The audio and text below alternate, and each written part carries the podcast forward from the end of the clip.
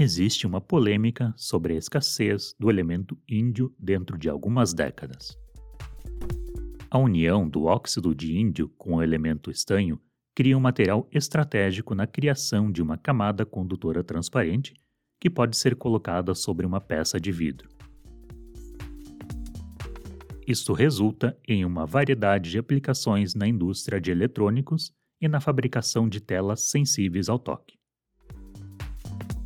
Com desperdício e pouca reciclagem, podemos correr o risco de ficarmos sem um importante elemento índio.